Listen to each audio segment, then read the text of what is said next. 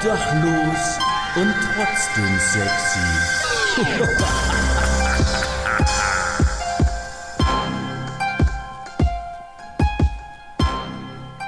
Meine Oma hat immer gesagt, die Generation X proudly brings to you its five-time WWE Tag Team Champions of the World, the Road Dog Jesse James, the badass Billy Gunn, the New Age Outlaws. And if you're not down with that, we got two words for ya. Suck it.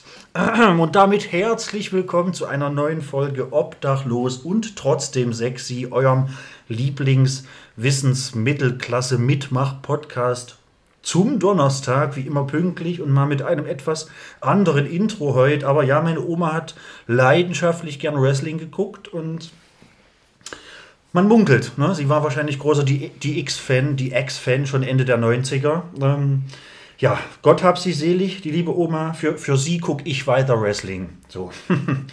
ja. Äh, ja, schön, dass ihr alle da seid und hier zahlreich reinklickt. Hoffe ich mal. Ansonsten gibt gibt jibbet wat auf die Finger, war. Nee, Spaß. Schön, dass ihr da seid.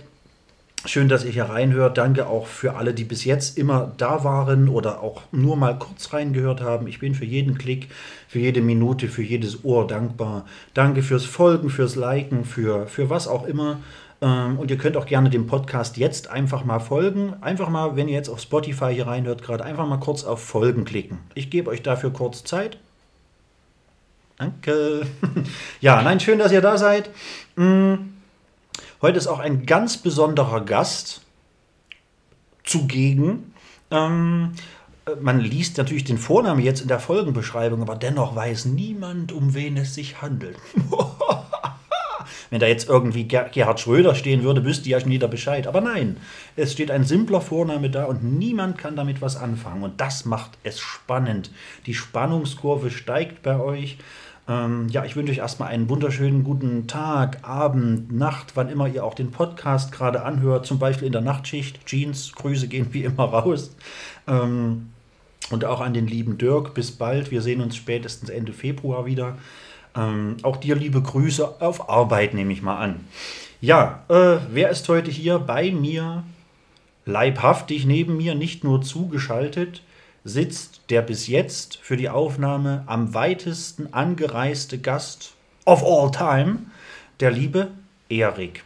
Einen wunderschönen guten Tag. Hallo, liebe Hörerschaft von Obdachlos und trotzdem sexy. Und ich sage ganz bewusst sexy, weil bei uns sagt man sexy. Sexy?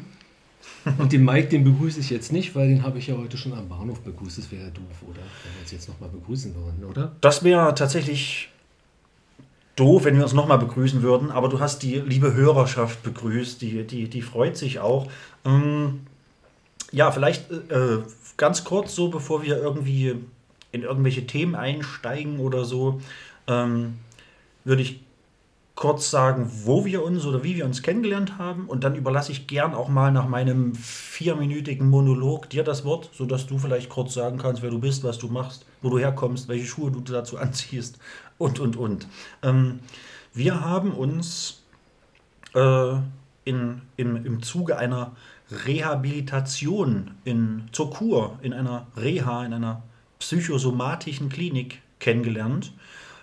Ende 2022, Wahnsinn, oder? Die Zeit vergeht. Gell? 2022. Ja, die. Zeit vergeht. Also vor, vor etwas mehr als einem Jahr mh, hm, haben uns seitdem auch nur sporadisch mal auf äh, Sommerfestivals gesehen. Im, sprich im vergangenen Sommer, also auch wieder einige Monate her.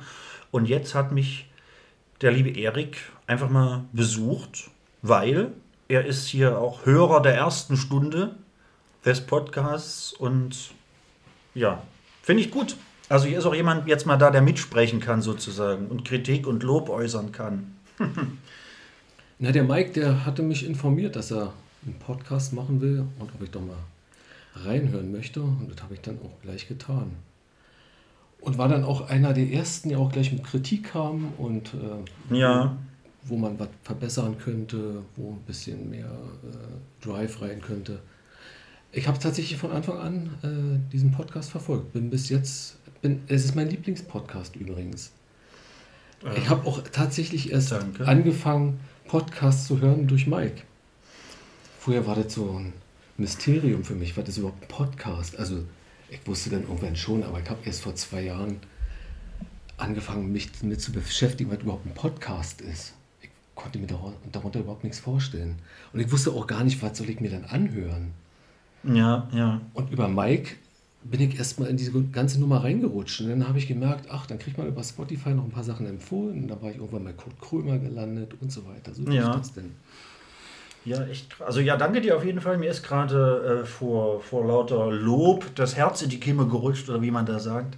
Ähm, Der, der Mike macht das schon gut jetzt mittlerweile, finde ich. Also, ja, man versucht sich Mühe zu geben. Ähm, ich glaube, der Thomas hat das das erste Mal auch so, so richtig mir gegenüber erwähnt.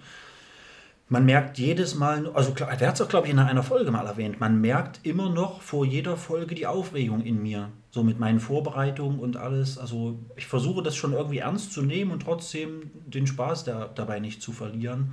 Und das, ja, genau, also es macht mir noch Spaß, deswegen ziehen wir das auch hier knallhart durch. Fakten, Fakt, Fakten und Witz. hier ist alles vertreten. Ähm, ja, Erik, pass auf, ich mache mir hier noch so ein. Ich, ich, was ist ein Darmschuh? das ist ein da Darmschuh. Ein ich, Darm. das ist ein Fußballschuh. Ah, ein Fußballschuh. Aus. Weiß ich nicht, was ich ist dachte, das? wir trinken jetzt Shampoos aus dem Darmschuh. Ja, der hat leider ein Loch, das heißt, er würde direkt rauslaufen. Ähm, ich mache mir jetzt mit dem Schuh, gieße ich mir hier mal noch so einen Kamillentee auf. Heute gibt es keinen Kamillentee mit äh, Plopverschluss. Schade. Äh, Ich ja, muss heute auch Kamillentee Die Kronkorken trinken. die Teesorten wechseln. Äh, ist aber auch ganz gut. Man probiert sich halt hier regional mal durch. Oh, der ist aber auch gut, der Kamillentee. Das wirklich, das ist so ein mm, Pudding. An, angenehm temperiert. Ja, finde ich gut. So, pass auf, bevor wir jetzt wieder alle Hörer verlieren. Ja, der Erik, ja, das heißt, wir haben quasi, äh, und das haben wir relativ schnell herausgefunden, nicht nur, ich sage jetzt einfach mal, gemeinsame Wehwehchen, gemeinsame Leiden, weshalb wir uns da kennengelernt oder dort getroffen haben, auch das erste Mal im Rahmen der, der, der, der Klinik, sondern wir haben auch musikalisch und so weiter oder was Natur angeht und Wandern und alles mögliche. Also wir haben auf jeden Fall einige Gemeinsamkeiten und über all diese Punkte wollen wir heute ein kleines bisschen philosophieren, sage ich mal. Du kannst ja, würde ich sagen, so bevor wir damit anfangen, ja, wer bist du, was machst du? Genau, du wolltest erstmal wissen, Ja. wer bin ich überhaupt? Ja, ich bin der Erik. Ich wohne jetzt seit sechs Jahren in Brandenburg und zuvor habe ich 40 Jahre lang in Berlin-Köpenick gewohnt. Ich habe den Umkreis von 100 Metern in 40 Jahren nicht verlassen. Ich habe in drei Häusern gewohnt in dieser Zeit. Ah, krass. Äh, und in dem einen Haus habe ich tatsächlich drei Wohnungen bewohnt. Hm. Aber wer Köpenick kennt, der weiß, die Schönheit zu- schätzen zu wissen. Und Ja. ähm, man wohnt direkt am Wasser, man hat den Blick, also ich hatte den Blick aufs Rathaus Köpenick. Super schöne Gegend. Aber irgendwann war die Zeit reif und dann gab es ein Eigenheim in Brandenburg. Und die Zeit war dann auch genau richtig für mich, aus der Stadt raus Ja. ins Grüne zu ziehen. Die beste Entscheidung. Rückblickend. Ja, ich glaube, mit, mit 40 Jahren Berlin hast du ja auch erstmal alles gesehen, sage ich Da mal. war ich dann durch. Ja, so der, ja. der Abschnitt war dann vorbei und äh, dann gab es ein bisschen was ruhigeres. Für die Kinder dann auch. Ja. Alles ein bisschen entspannter als dieser ganze Stadtstress. Ja, ähm, ich bin 48 Jahre alt. Ähm, mache Musik, bin leidenschaftlicher Musiker, höre auch viel Musik. Also bei mir dreht sich eigentlich mein, fast mein ganzes Leben lang. Mein ganzes Leben dreht sich um Musik. Ja, dann sollten wir da auf jeden Fall noch das ein oder andere Mal drauf zu sprechen kommen. Da, also ich Da glaube, haben wir genug Schnittpunkte. passiert auch von ganz allein, selbst wenn ich mit Leuten nicht darüber rede, ob wir über Musik uns unterhalten wollen, passiert es meistens trotzdem von ganz allein. Mm. Ja, da willst du, wollen wir vielleicht da, wenn wir einmal davon reden, wollen wir da vielleicht, wenn du sagst, du bist leidenschaftlicher Musiker, weih uns doch mal ein. Was treibst du, was machst du? Oboe, Kontrabass? Oboe ist es eher weniger. Ich bin Schlagzeuger und das schon seit, oh, jetzt muss ich selber überlegen, seit 35 Jahren mittlerweile. Ich habe mit 13 angefangen. Das sind, warte ich jetzt mal so unter, unter, ich sag mal pauschal unter uns Schlagzeugern, 35 Jahre Drums, das sind umgerechnet wie viele Sticks? Oh, oh. ich habe ordentlich Kleinholz gemacht. Ja, ja. Ich habe die tatsächlich irgendwann mal gesammelt. Ich hatte so einen Eimer, da Ja. waren die Dinge alle drin. Ich wollte die dann mal rituell verbrennen. Ja, okay. Ja, Ich weiß aber nicht mehr, ob ich es tatsächlich mal irgendwann gemacht habe. Das war dann so ein Rieseneimer, da habe ich die alle drin gesammelt. klingt aber nicht Ich wollte die nicht wegschmeißen. Ich konnte mich nicht davon trennen. Die hatten ja alle eine Geschichte zu erzählen. Ja, eben, eben. Witzig ist auch, wie ich zum Schlagzeugspielen gekommen bin. Erzähle ich auch immer gerne. Ich habe in meinem Wohnzimmer steht ein Kontrabass in der Ecke und alle fragen mich immer, Ah. warum steht da ein Kontrabass? Und dieser Kontrabass hat tatsächlich was mit meinem äh, Schlagzeugspiel zu tun. Und zwar, es war glaube ich 1989, so eine wilde Umbruchsphase. Da gab es so ein Künstlerzentrum ähm, im Hinterhaus meines Freundes und der Vater meines Kumpels äh, betreute dieses Zentrum. Und irgendwie sind dort die ganzen Künstler, sind wohl alle über Ungarn in den Westen abgehauen. Die Hintergründe im Detail kann ich nicht mehr wiedergeben. Aber Fakt war, das stand alles noch dort rum. Da standen Malerei, äh, Staffeleien standen rum, Musikinstrumente. Ach, krass. Ein ganz wildes Ding war das da und wir durften uns da frei entfalten und einfach die Dinge mitnehmen, die uns gefallen. Das ist ja geil. So, dann bin ich da rein und da stand da dieser Kontrabass, der war dann gleich meiner. Ja. Der war ein bisschen angegriffen, aber so als Deko hatte der was getaugt. Und damals habe ich schon Punkmusik gehört und dann standen da auch noch so einige Schlagzeugteile. Und das war eine Initialzündung. Diese Schlagzeugteile müssen auch mit. Kontrabass im Punk war eher schwierig. also wurde ich Schlagzeuger. Damit fing alles an. Krass, ja, aber das ist Total verrückt. auf jeden Fall. Aber so ein Zeichen. wahrscheinlich, Ne? ja. Wahrscheinlich. Und, und Der Scheiß stand da rum und ich habe den mitgenommen. Und da muss ich kurz, bevor ich das vergesse, also äh, da haben wir wieder auch kurz den, den, den also meinerseits zumindest diesen Rück, Rückwurf nach Berlin sozusagen. Ähm, mein Großonkel, was muss ich rechnen, väterlicherseits, der Onkel Gerhard, ähm, spielt Kontrabass sein ganzes Leben lang, wohnt auch noch, äh, lebt auch noch so rum, wohnt in Berlin, Tempelhof, äh, seit vielen, vielen Jahrzehnten auch äh, Berliner Symphonieorchester. Ich habe tatsächlich eine Amiga-Schallplatte, wo mein Großonkel Gerhard mit seinem Kontrabass auch mit drauf ist.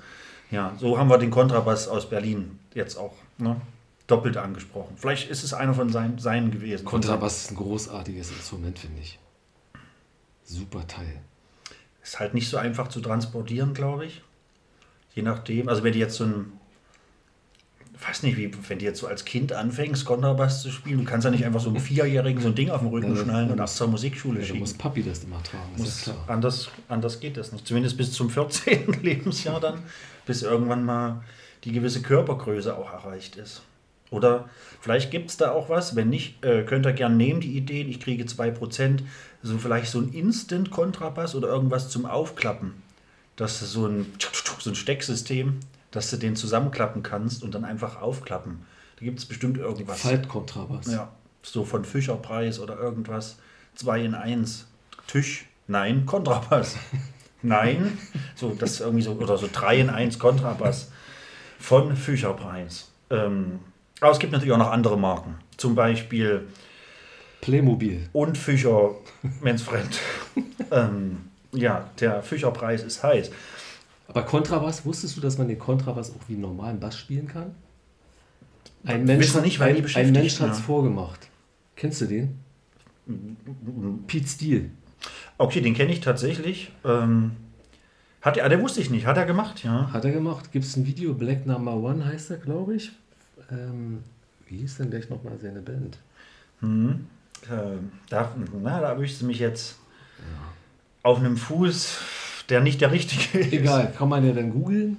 Jedenfalls Black Number One, da hat er das Teil an der Kette um den Hals getragen und hat den wie einen normalen Bass gespielt. Und der Mensch war ja auch über zwei Meter. Ja, Bei dem Typo Negative. Typo Negative, ja, warum kennt man? man kommt man Ja, ja, hätte man drauf. kommen können. Typo Negative. Geiles Video, kann ich jedem nur ans Herz legen. Ja, da fällt mir grad- Song und überhaupt die Performance mit dem Bass unfassbar. Fällt mir auch gerade, was ja eigentlich dann auch naheliegend ist bei so, so äh, Instrumenten, fällt mir natürlich sofort Apokalyptika ein. Ähm, Ja, die spielen ja eher Celli, ne? ja, aber auch so ist ja ein trotzdem relativ großes Ja, Instrument. ja, ist ja aber trotzdem auch immer mal, immer mal was anderes und die haben es ja auch schon immer geschafft, sich auf großen Metal-Events auch irgendwie mit ins Booking zu schleichen, sage ich mal. Das ist schon, schon nicht. Also, ich hab, einmal durfte ich die live sehen, das war schon. Also, ist eine völlig andere Atmosphäre. Ist halt eine komplett andere Atmosphäre, auch wenn die Songs spielen, die jeder kennt und man jeden Song mitgrölen kann. Äh, aber kann man bei Mambo Court auch. Aber bei Mambo Court ist wieder noch mal eine ganz andere Atmosphäre als bei Apokalyptika. Mambo Court habe ich, wollte ich unbedingt hin auf dem Wacken. So, keine Ahnung. Ich habe da so viele Bands gelesen, Wacken, Wacken. Aber für mich war eins klar, ich will unbedingt mir Mambo Court Ist angucken. das, ist das nicht so ein, so so so ein, Schlagermensch? Der spielt, nee, der spielt? Metal-Songs auf der Heimorgel. Achso, ja, der war das. Ja, Ja, ja, stimmt. ja, Ja, ja. ja, der. Spielt Metal-Songs auf der Heimorgel. Ich bin auch so lange geblieben, dass der nach dem Auftritt noch mit jedem, also ich habe es auch geschafft, einen, einen Selfie mit Mambo Kurt zu machen.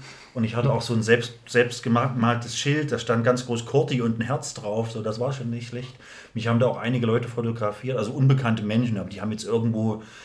Irgendwo haben sie ein Bild von mir hochgeladen, wo ich mit meinem Kurti-Schild stand. Da hatte ich richtig Bock drauf. Mambo Kurt habe den bestimmt zehn Jahre nicht live spielen äh, hören oder sehen, aber das ist halt einfach geil, wenn jemand auf so einer kleinen Bühne irgendwo steht und mit, mit, einer, mit einer Heimorgel Slayer Rain in Blood spielt oder so. Das ist schon cool. So. Und alle machen halt mit, weil es wacken. So. Das ist schon cool. Aber ja, wir, wir, Wir ja, waren beim Kontrabass. ja, wir waren beim Kontrabass. Äh, beziehungsweise möchtest du anknüpfen an deiner Geschichte? Wie hast du dann. Wie Also- ging es weiter? Also damals habe ich tatsächlich dann schon Punk gehört und auch diese ganzen DDR-Punk-Bands kannte ich und ähm, dann habe ich einfach, also dieses Schlagzeug, muss man sagen, das, da gab es keine Bassdrum, das war einfach, ich glaube, das war nur ein Stand-Tom, ein Tom war mit bei, ein Stand-Tom, eine Hi-Hat ja.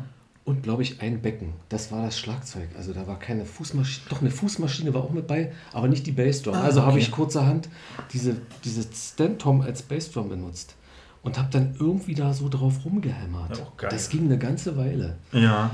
Und dann hatten wir irgendwann einen Proberaum und dann gab es halt Gitarristen und dann gab es einen Sänger und dann hatten wir irgendwie so eine Punkband. Und ich habe, glaube ich, so, ich habe noch den Namen im Kopf, wir nannten, nannten uns Amox. Und äh, dieses Schlagzeug, das war einfach schrecklich. Da konnte man irgendwann nicht mehr drauf spielen. Da hatte ein anderer Kumpel ein Schlagzeug und dann äh, habe ich das mitbenutzen dürfen. Ich hatte lange Zeit kein eigenes. Ach, mhm.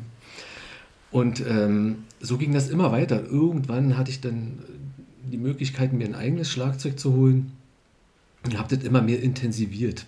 Ja. Und irgendwann habe ich dann äh, unseren jetzigen äh, Gitarristen von meiner Band äh, kennengelernt.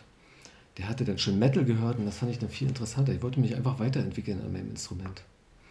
Und dann kam ich zum Metal. Und irgendwann Band gegründet und so weiter. Und da könnte man noch ein bisschen intensiver einsteigen. Ja, pass auf, ich habe, äh, können wir mit Sicherheit gerne äh, immer mal auch wieder zwischendurch drauf zurückkommen oder wird sowieso passieren, dass wir zwischendurch, weil ich habe noch ganz viele Sachen oder Fragen oder Einwürfe, wenn es um Musik geht. Ja. Ähm, aber ich habe natürlich auch einfach so ein paar Fragen, die erleichtern das vielleicht auch. Ähm, Die Band, in der du jetzt aktuell noch, oder bist du aktuell, oder hast du aktiv noch mehr als die eine Band? Jetzt habe ich aktuell nur die eine Band. Ein- äh, Und wir reden hier von der Death Metal, nennen wir es immer noch Underground. Ja, also wir waren Band. mal, also immer, es war immer noch, ist immer noch Underground, ja. Es gab mal bessere Zeiten, jetzt ist mal wieder ein bisschen mehr in den Hintergrund Na, Underground geraten. ist ja nicht immer, ist ja nicht, ist ja nicht gleich klein, ist halt. Ja, Ja. aber äh, von, von der Band Sinners Bleed Genau. reden wir. Vielleicht packen wir da auch nachher einfach mal einen Song auf meine, meine Playlist. Ähm, dann könnt ihr da alle mal reinhören, äh, was der liebe Erik und seine, seine Leute da so, so zaubern. Ähm, und wie lange gibt es die, die Band jetzt effektiv schon? Seit 1997. Also die älteren Semester werden uns bestimmt kennen. Also es gab mal eine Zeit in den 2000ern, da waren wir wirklich eine relativ bekannte Nummer in der Szene. Auf jeden Fall deutschlandweit haben wir auch den, äh, die Szene mitgeprägt. Das Im- klingt sehr Im, im technischen Death Metal. Also wir spielen technischen Death Metal mit äh, Thrash-Elementen. Haben jetzt mittlerweile zwei Platten rausgebracht.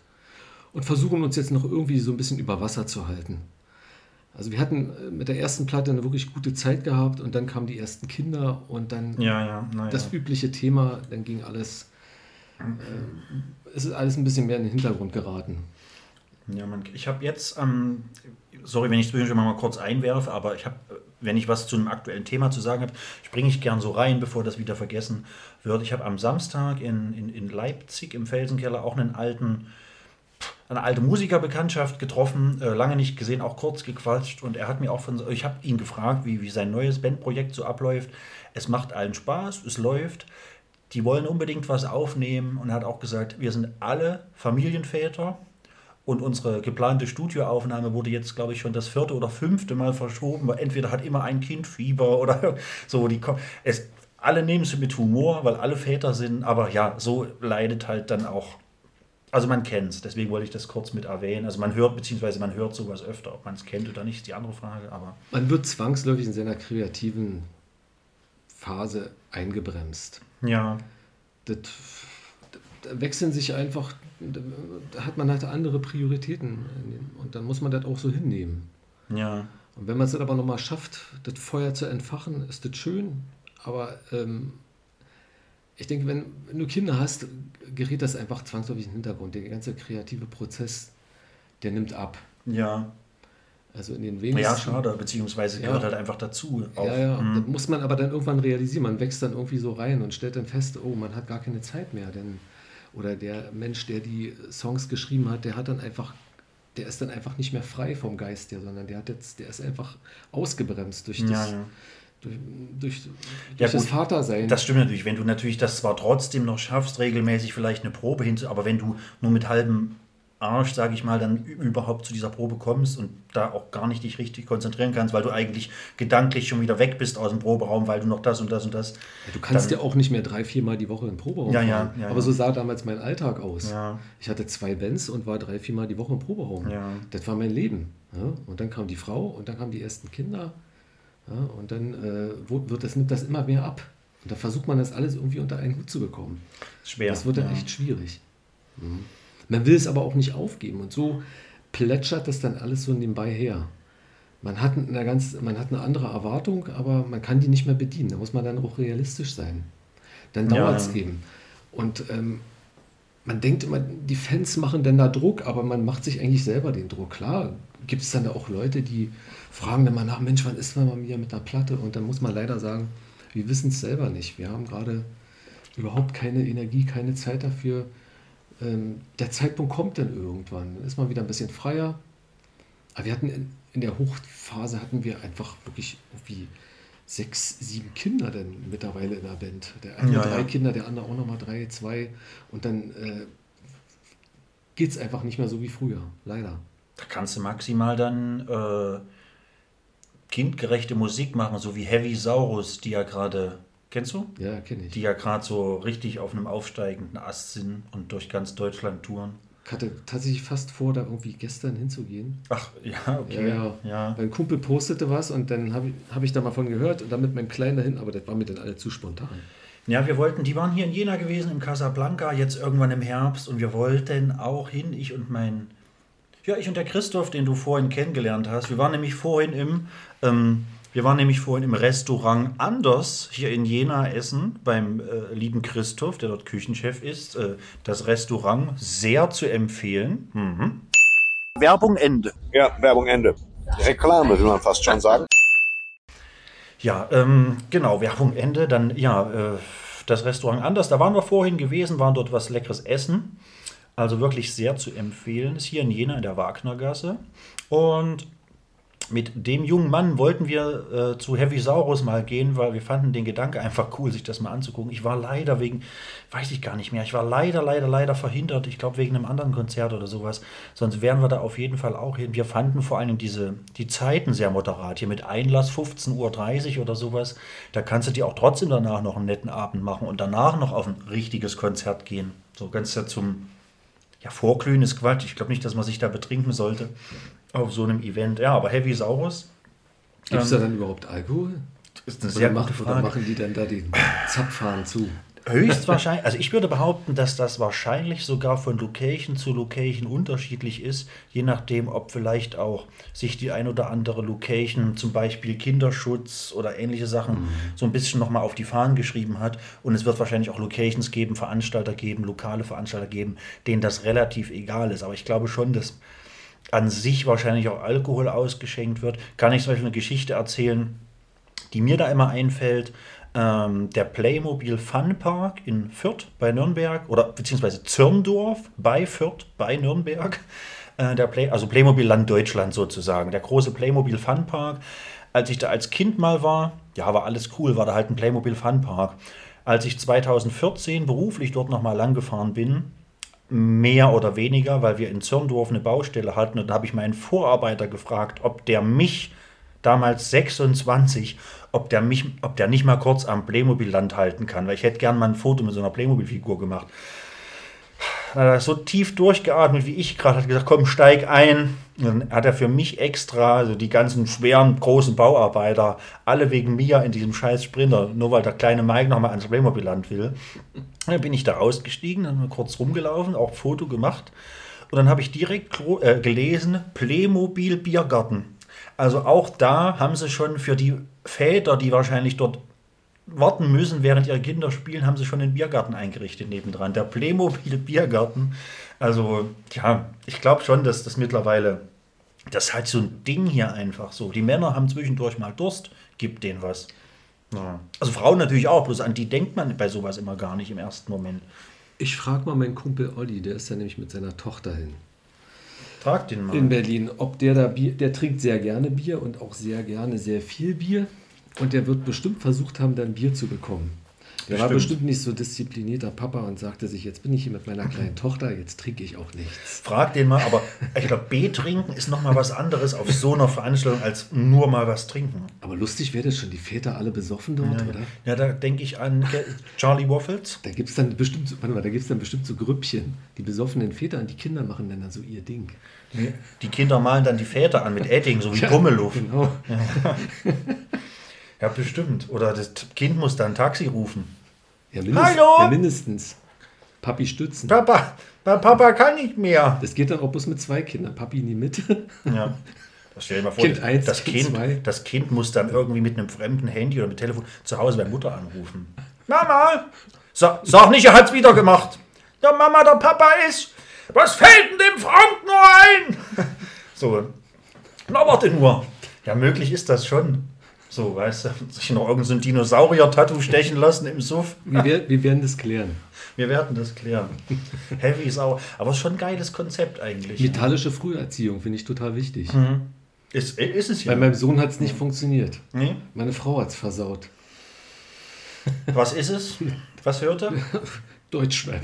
Ja, okay, gut. Ja. Dicke Eier, dicke Karren und so weiter. Also das ganze Programm. Ich finde da das sch- schwierig, die, die, die, diesen. Also es gibt ja wenig, sehr wenig Berührungspunkte zwischen Deutschrap und, und Metal, aber es gibt zum Beispiel, wenn ich an Tamasch denke, Tamasch, schnellster Rapper Deutschlands, äh, auch schon jahrelang in Ber Ber Berlin wohnhaft. Ähm, der hat, und das war auch in allen gängigen Magazinen und, und, und Online-Plattformen zu finden, der hat ja vor vielen Jahren sein erstes Metal-Album gemacht, als Solo-Projekt.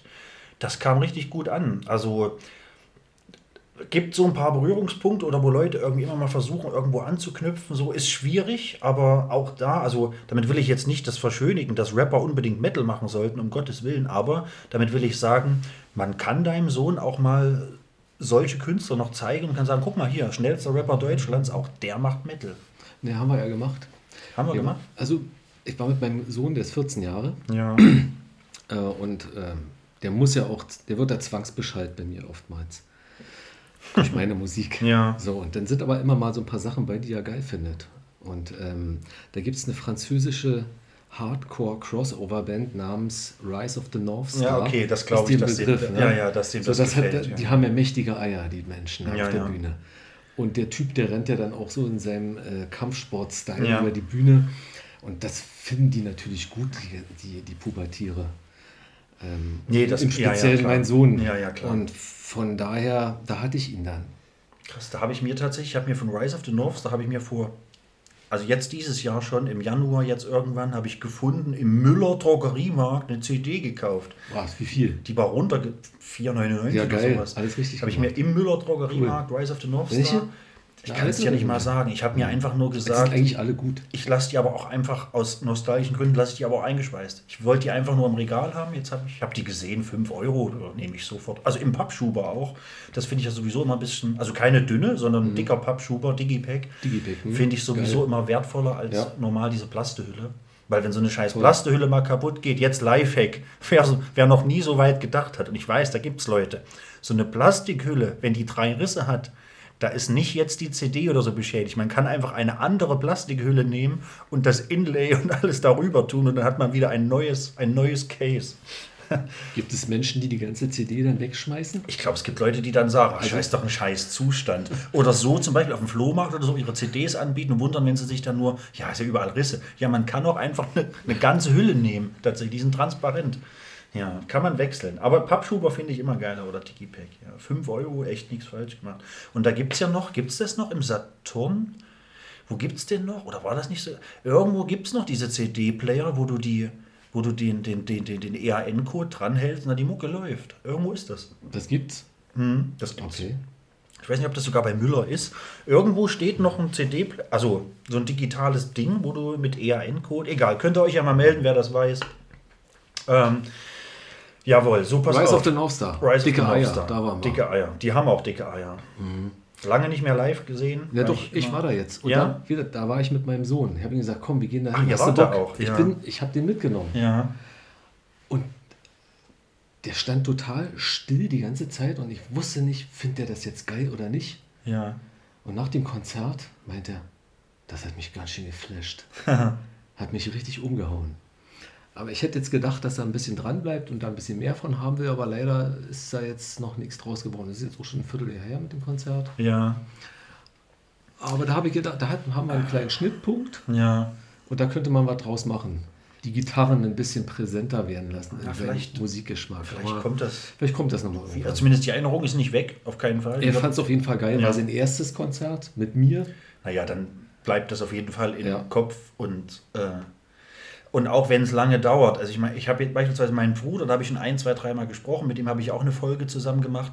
Ich habe, und der ist jetzt der, äh, ja, der wird 28. Ich habe von meinem jüngeren Bruder, ich kenne den auch nur, der hat, keine Ahnung, Musik gehört. Der hat Bob Marley gehört sogar, so Kiffermucke und dies und das, also keine Ahnung.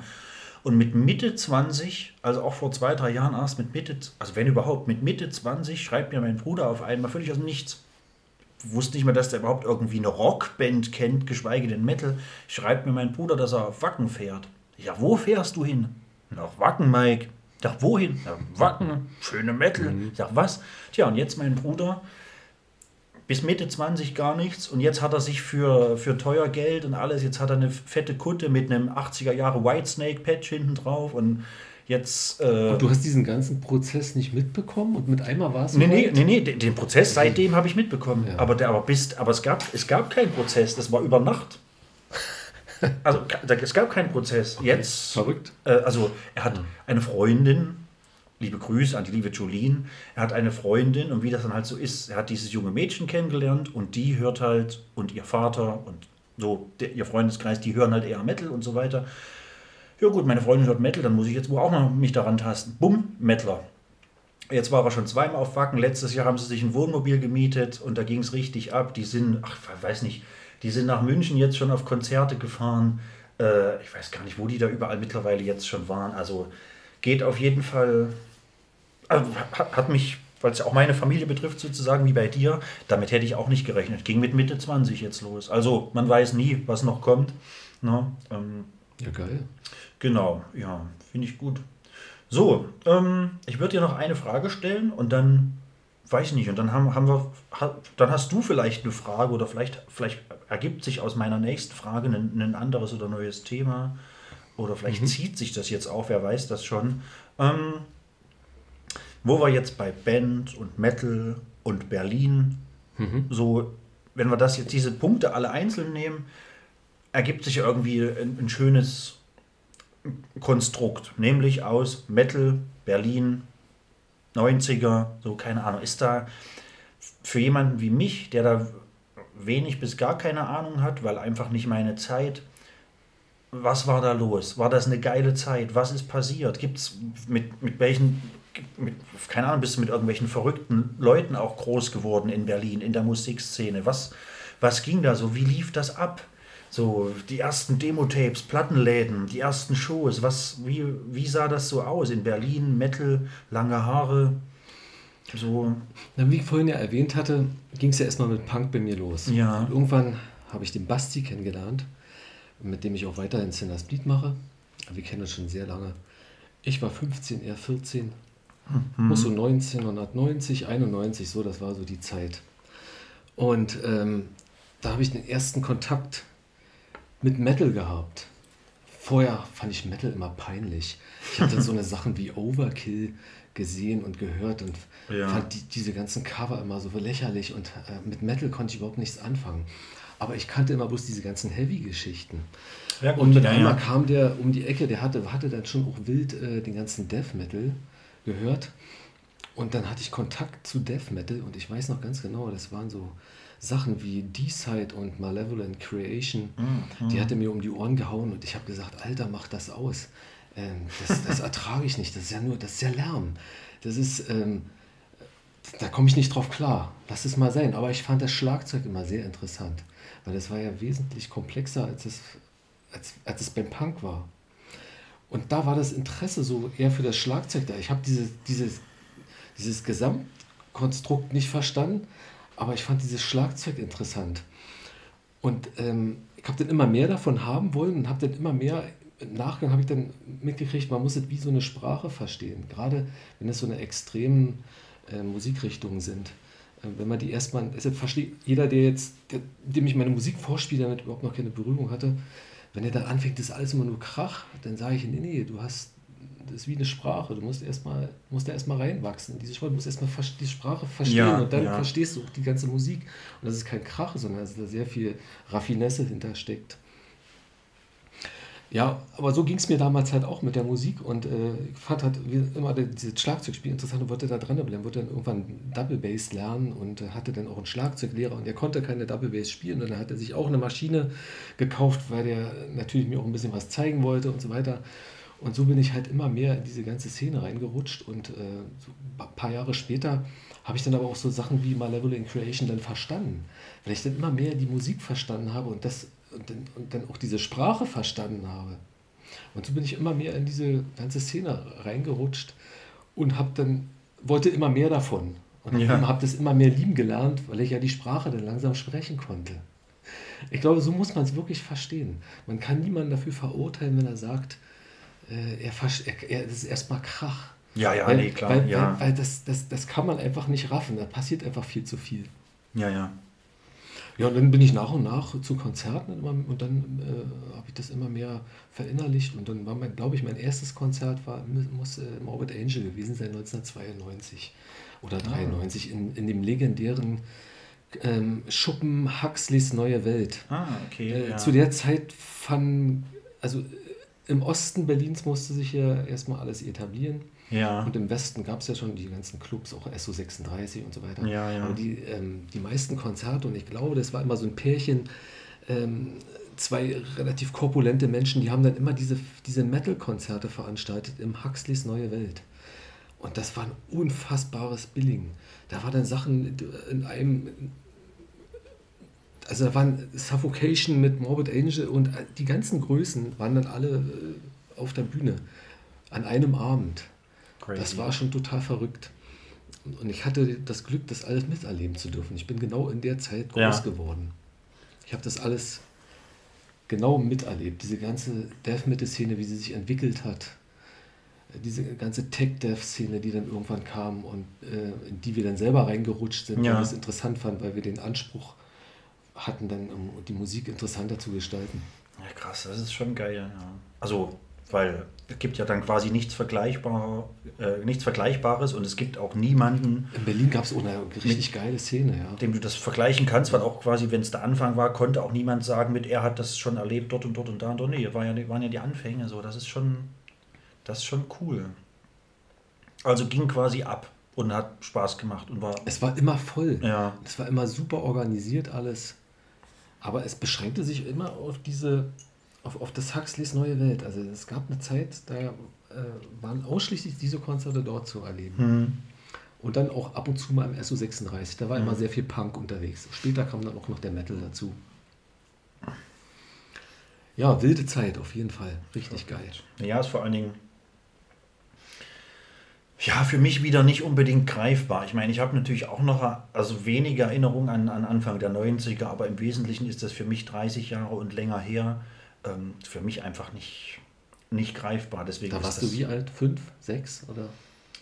Ja, 88 geboren. Also Ja. ich habe schon ein paar Erinnerungen an die 90er auf jeden Mhm. Fall, auch Mhm. an Anfang 90 so. Auch schon was Metal anging? Hast du dich da auch schon intensiv für Musik Äh, interessiert? gar nicht. Ich weiß nicht, ob ich das, das muss ich aber, glaube ich, hier mal erzählt haben. In irgendeiner Folge sind jetzt doch schon ein paar mehr, deswegen weiß ich nicht mehr immer ganz genau, was ich wann erzählt habe. Aber wie ich allgemein mit Musik, mit, ich sage es in Anführungszeichen, mit alternativer, härterer Musik in, in Berührung gekommen bin, das war schon recht früh, aber es hatte jetzt nicht, äh, nichts mit Metal zu tun. Aber ich habe mit ich glaube, es war 94. Ich habe 1994 zu Nikolaus, also da war ich dann quasi schon sechs Jahre alt. 1994 Nikolaus hatte ich eine Kassette, ein Tape in meinem Nikolausstiefel von den Toten Hosen, die Reich und Sexy, äh, das Album. Und ja, und das war was macht man damit als Sechsjähriger oder so? Überhaupt keine Ahnung mit sechs Jahren, was das ist. Was die, keine Ahnung, du kannst damit auch nicht viel, aber du hörst dir das dann an, so mit deinem kleinen Kinderkassettenrekorder, machst es dann da, du kennst dich ja aus, so von Benjamin Blümchen Kassetten und keiner, du weißt ja, wie das funktioniert. Du machst die Kassette da rein, hörst dir das an und dann merkst du aber auch, ja gut, das verstehe ich, das ist ja Deutsch. So, und dann singst du natürlich dort mit irgendwann. Du hörst die Kassette rauf und. Wie Thomas erzählt hat äh, äh, letztens, Kassette ist halt nicht mal schnell ein Lied vor. So. Nee, du hörst die halt wirklich an und irgendwann kennst du alle Lieder, weil du hörst die halt wirklich an, die Kassette von vorne bis hin und dann drehst du rum, dann drehst du nochmal um, dann drehst du wieder um und dann kennst du alle Lieder und dann bist du da so ein sechs-, siebenjähriger Mike, der dann plötzlich, keine Ahnung, 20 Hosensongs auswendig singen kann. Und das, Das geht in dem Alter ja auch schnell, ne? Ja, ja, Wie das war schnell eine- die lernen. das war eine richtig prägende Zeit und deswegen, also bis heute, ähm, ich war jetzt, ich war, wann war das? War, ach, das jetzt ist ja schon 24, ja, war auch 22, war ich Tempelhofer Feld bei den Hosen gewesen, also auch in Berlin. Das war, obwohl es geregnet hat, war richtig geil und dann habe ich sie letztes Jahr noch mal Rock im Park gesehen. Ähm, ist auch immer wieder, die spielen ja auch immer noch allen alten Scheiß, so gerade Tempelhofer Feld, als sie dann halbstark gespielt haben, ich meine, das ist ja nur der älteste Song schlechthin, so von, keine Ahnung, 85 oder so. Ähm, das ist schon, schon eine krasse Scheiße so. Das, das, ja, so bin ich quasi auch eher mit, ich sag mal, Punk im entferntesten, oder damals war es auf jeden Fall noch eher Punk als das, was sie heute so machen. Ähm, ja, äh, Irgendwie haben alle mit Punk angefangen. ja, so, so groß geworden, reingekommen und das ist auch. Ähm, nee, genau, das hat ein ganzes Stück gedauert, bis das irgendwie mal metalmäßig und das hatte aber auch, kann ich auch gar nicht sagen, wie das so richtig, richtig kam. Ich glaube, dass durch irgendeinen durch irgendeinen Katalog, ich hatte damals auch kein Internet, ich hatte auch mit 13, glaube ich, noch kein Internet zu Hause oder sowas. Ähm, und 14, nee, auch mit 14 glaube ich nicht, wüsste ich jetzt nicht. Also wenn dann gerade so, so mit 14, aber nee, nicht, nicht direkt am Anfang.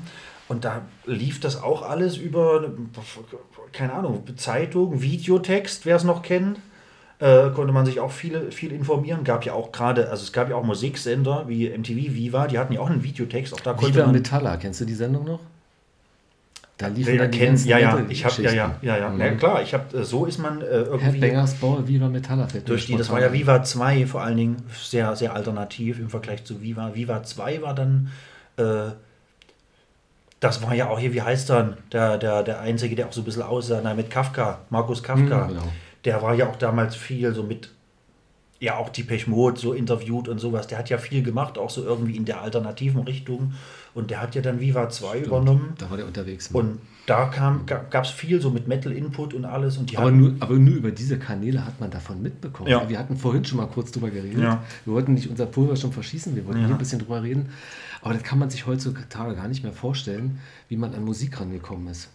Ich habe vorhin zum Beispiel schon gesagt, ich habe mir dann die ganzen ähm, Fansigns geholt, die äh, Metal Hammer, Rockhard, Legacy, dann später Ja. waren- die extremen Sachen und da war dann immer so eine CD mit bei. Mhm. Und da waren dann immer so, aber da musste man, habe ich dann später auch mitbekommen, da musste man sich auch einkaufen. Dann musstest du dafür bezahlen, dass dein Track dort auf dieser CD landet.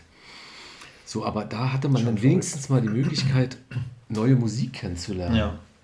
Heutzutage machst du Spotify an, kriegst du noch Sachen empfohlen, Na ja, Algorithmus. Ja. und so weiter. Das gab es alles damals nicht. Und genau, pass auf, und bevor ich das. Ich Ist glaub, so viel Geld verbrannt. Ich glaube, bei mir war das dann so, dass irgendjemand aus dem Bekannten, Verwandten, was auch immer Kreis, so, da war ich so, so gerade so 14, ähm, vielleicht 15, viel älter nicht, hat irgendjemand äh, mh, äh, einen EMP-Katalog einfach bei mir entweder liegen lassen oder reingeschmissen.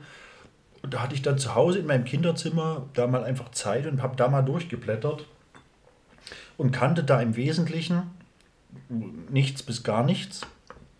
Ähm, bis auf so vom Hörensagen die Bands, mit denen alle irgendwie mal angefangen haben, Musik zu hören in der härteren Szene, so sowas wie Slipknot, also in meinem Alter, mit alle, alle mit Slipknot und System of a Down angefangen.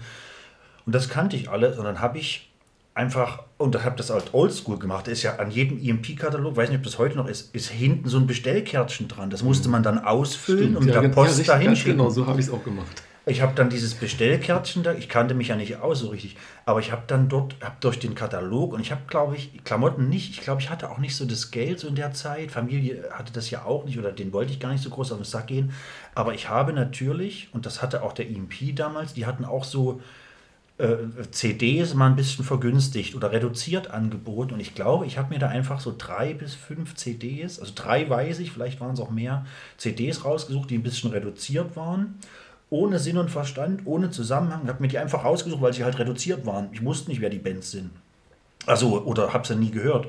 Und habe mir da irgendwie drei bis fünf CDs einfach bestellt für, für günstig Geld. Und als sie dann kamen, habe ich die angehört. Das war's. Wie viel Schrott war da bei dir mit bei? Ja, wahrscheinlich die zwei CDs, die ich jetzt nicht mehr weiß. So, also ich weiß, da war ein Hatebreed-Album dabei. Ah, da kann man nichts verkehrt Eins machen. der ersten, so Under the Knife. Das war so, da waren nur sieben Songs drauf, aber das war schon, das war schon krasses Geknüppel. Da war nicht, also da ist nicht, da, ich glaube, da war nichts mit irgendeinem Effekt oder irgendwas Hey, im Studio. immer. Das Ja. war richtig gut. Das machen die aber auch heute noch. Ich Ja. glaube, das wird alles schön roh eingezimmert. Und dann, deswegen ist es absolut noch mein Lieblingsalbum, weil es das erste war, was ich halt rauf und runter gehört habe.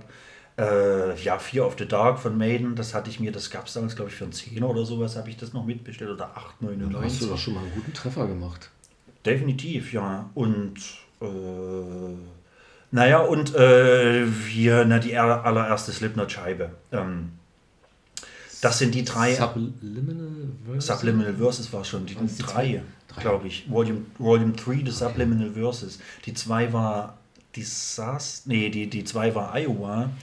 Und Die, und die mit erste der Iowa hieß, habe ich sie lieben gelernt. und die erste hieß doch nur Slipknot, Slipknot. Also das war, glaube glaub ich, Eigenname. Iowa ist die beste, oder? Ja, Jetzt auch? Da war, ja, ja. Ja, ja. Check. Ja, doch, klar. Ja, ja.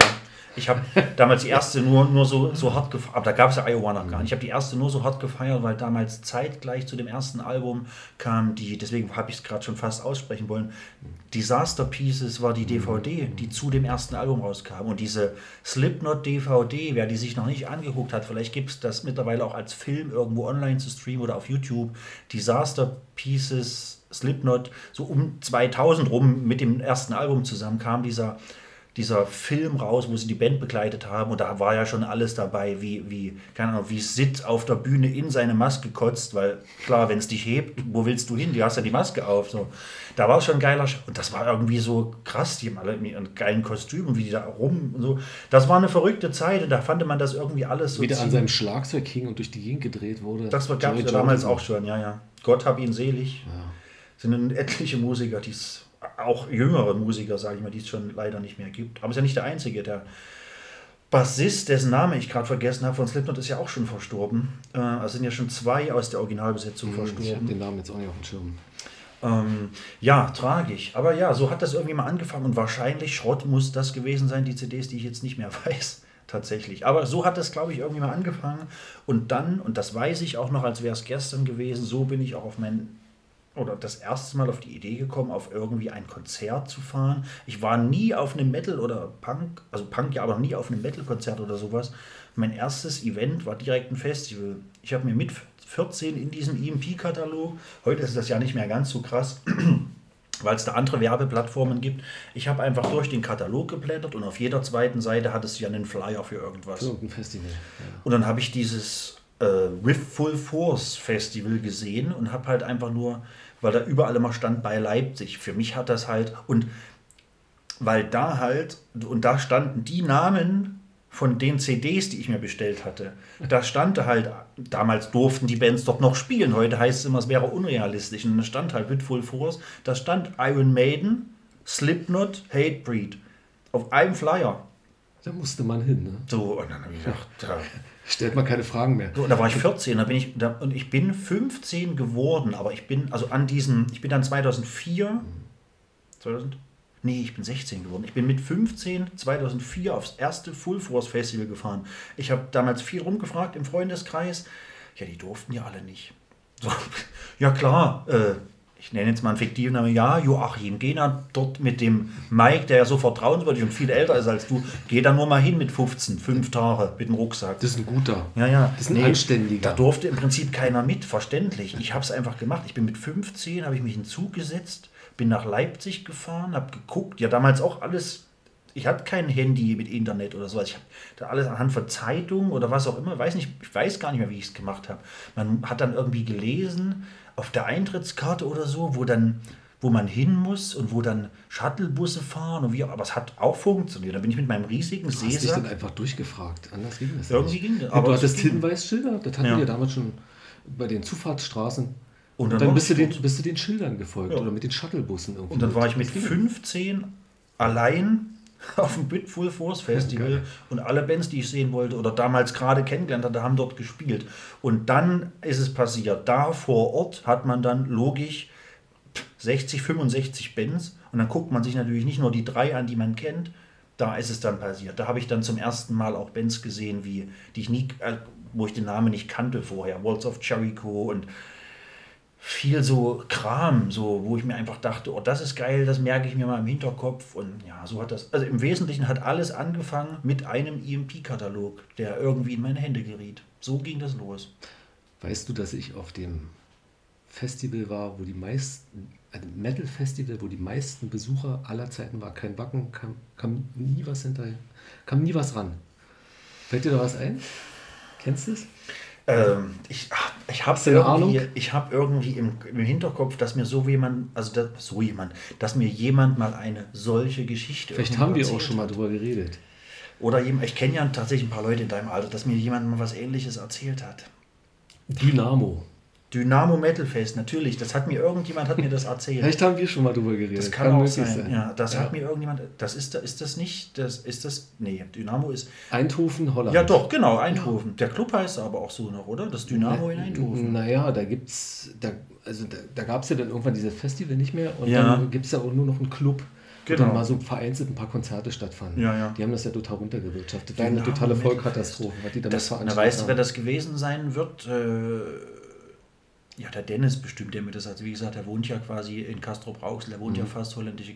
Ich denke mal, dass der da war. Der ist ja jetzt auch in deinem Alter.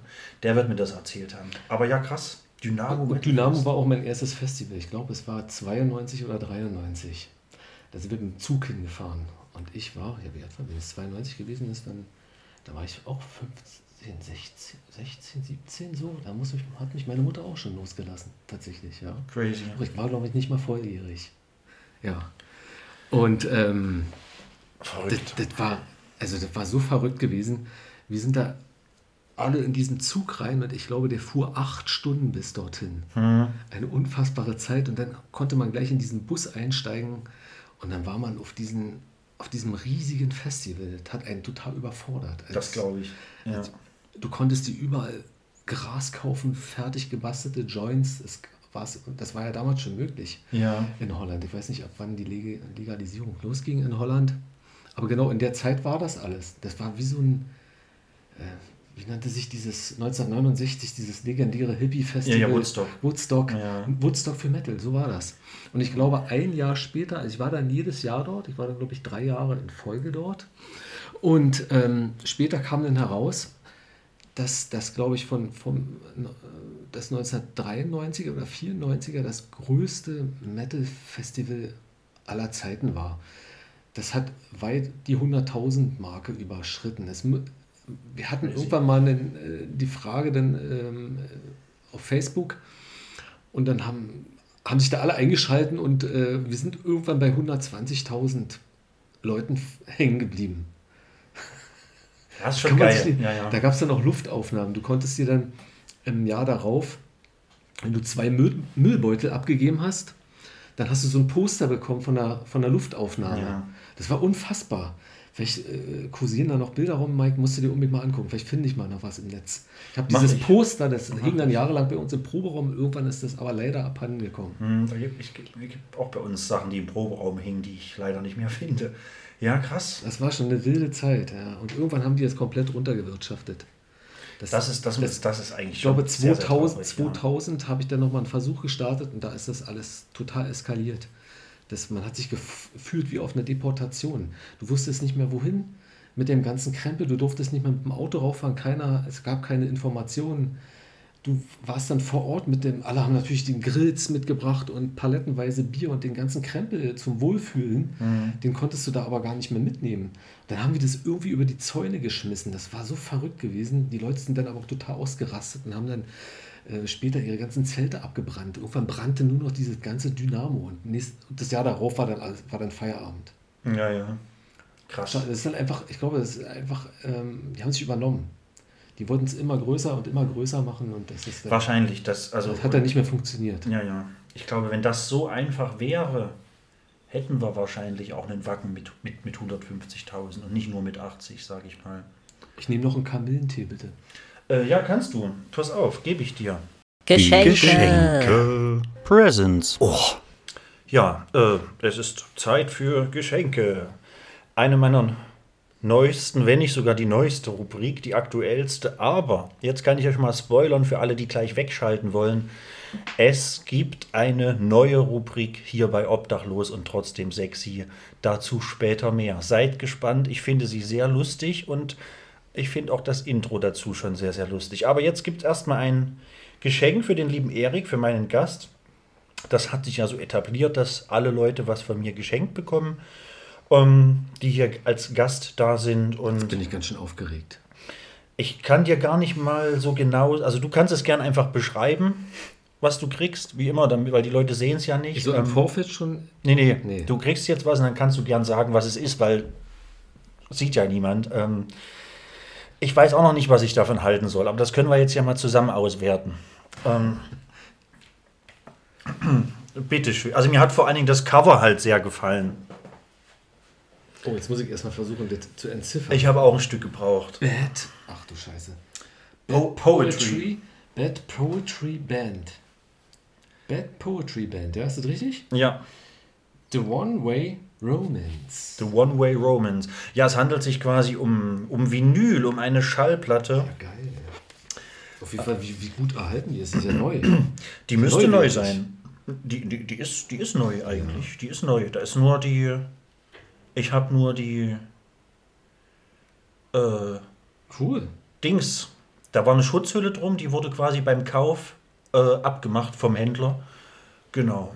Ähm, die ist neu, ja. Ja, geil, Mike. Ich habe keine Ahnung, was ist das? Das ist. Weißt du es selber nicht? Ich, na doch, ich habe mal reingehört, aber auch erst nachdem ich es gekauft habe. Ich habe die nur gekauft, äh, weil ich das. Ich fand das Cover cool. So. Ja, soll ich es beschreiben? Weil ich habe auch. äh, Ja, kannst du gern versuchen. Ein stark geschminkter Frauenkopf und ringsherum äh, aggressiv dreinschauende, biestige Schlangen. Ja. Ich weiß, wie sagt man, gibt es auch so als Tattoo-Stil. So, wie, wie heißt das? Weiß ich gerade nicht. Also es ist alles natürlich so, so, so, so, so Comic. Äh, Comicmäßig, ja. Ja, ähm, ja, fand ich, fand das, vielleicht packe ich mal was in meine Instagram-Story, einen Song von denen oder so. Ich habe mal kurz reingehört. Sieht ein bisschen, es sieht ein bisschen nach, nach, ähm, nach Doom Doom Metal könnte, könnte passen. Nee, das, Das hat also überhaupt nichts mit ich Metal hab, zu äh, tun, ich, oder? Ich habe gehofft, dass es was mit Metal Rock? zu tun hat. Rock ist es auf Auch jeden nicht. Fall. Ja, ich kann, okay. äh, was mich sehr, sehr äh, fasziniert hat, ist tatsächlich, steht ja gar nichts. Oh, doch, wir müssen, wir müssen aufmachen. hm, dass, ähm, Von wann die Platte ist. dass, pass auf, wie heißt das? Dass, äh, 12. dass es nichts auf Spotify gibt von dieser Band. Das hat mich überrascht. Geil. Also es ist ja wirklich, wirklich dann noch Underground. Aber auf YouTube habe ich was gefunden. Da habe ich mal reingehört. Da muss ich ja meinen Plattenspieler wieder rauskramen. Der ist stark eingestaubt. Ja, wir können ja einfach, ich, ich vermerke mir das mal hier, wir können ja einfach, ah nein, wir können keinen Song von der Band auf die Playlist packen, das gibt es ja nicht auf Spotify. Ähm, ja, das ist hier Manila Road. Von Das- 2012 ist die Platte. Manila Road. Das ist irgendein Plattenverzeichnis hier, oder? Ja, irgendein, ach, von dem Label, ja, ja. Genau. Bei Manila Road habe ich tatsächlich auch mal gesehen. HR Records. Ist Manila Road nicht die erste Band gewesen von, Sagt mir gar nichts. oh, wie heißt er denn? Manila Road. Manila Road war doch die erste Band von. So, Freunde, hier googelt der Chef noch selber.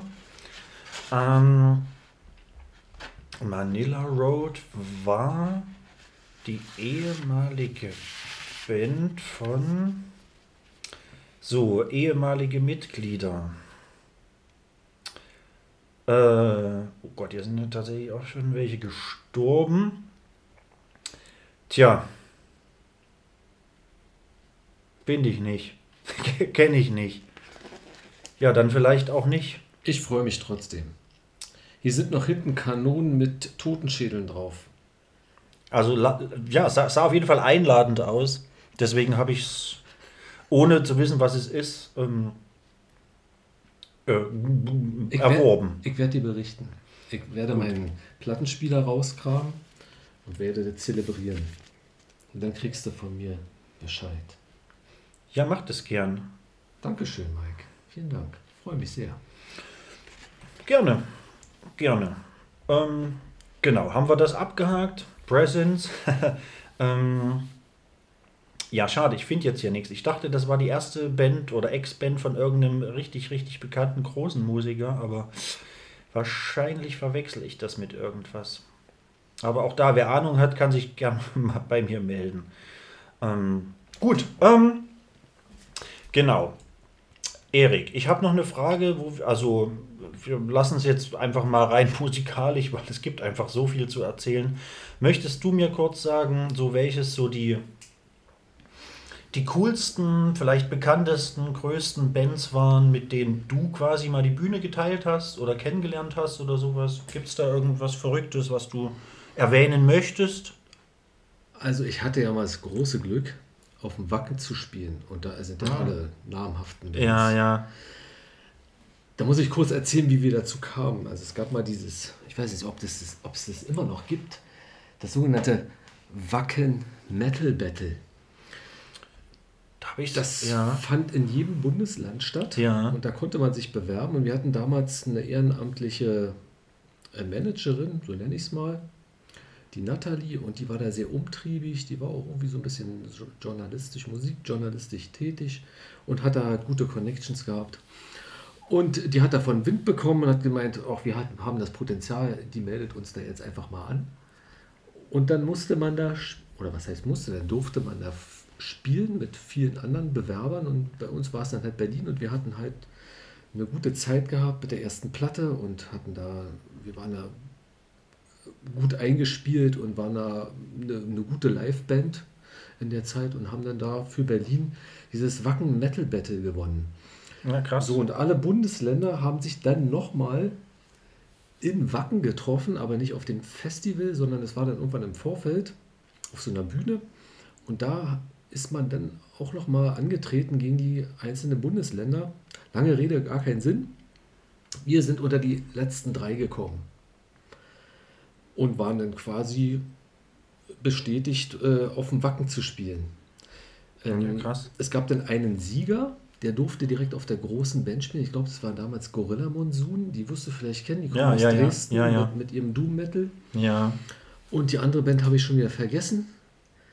Äh, jedenfalls durften wir da auf dem Wacken spielen. Wir haben dann im Zelt gespielt und ich weiß noch genau, wir haben mit Suffocation äh, an einem Abend gespielt, die natürlich auf der großen Band, auf der großen Bühne und wir im Zelt. Und wir haben uns aber kennengelernt backstage und Ja, haben okay. gequatscht und äh, das war, das war, das war ziemlich geil. Und das, also, wenn ich nochmal auf dem, zum Wacken dürfte, dann würde ich gerne auch wieder ähm, backstage, weil dann braucht man sich da nirgendwo anstellen. Man geht einfach direkt vorne ran an die Bühne. Sehr schönes Erlebnis. Dass man mal sagen kann, man konnte auf dem Wacken spielen. Auf dem Holy Ground, sagt man ja. Ne? Das ist schon cool, oder? ja. Wenn man das einfach mal so mitmachen kann, mitmachen darf. Ich habe gerade hier nebenbei geguckt, weil, weil du sagst Gorilla Monsoon, weil ich habe gerade im Hinterkopf gehabt, dass die vielleicht heute sogar hier in Jena spielen, da hätten wir mal spontan hingehen können.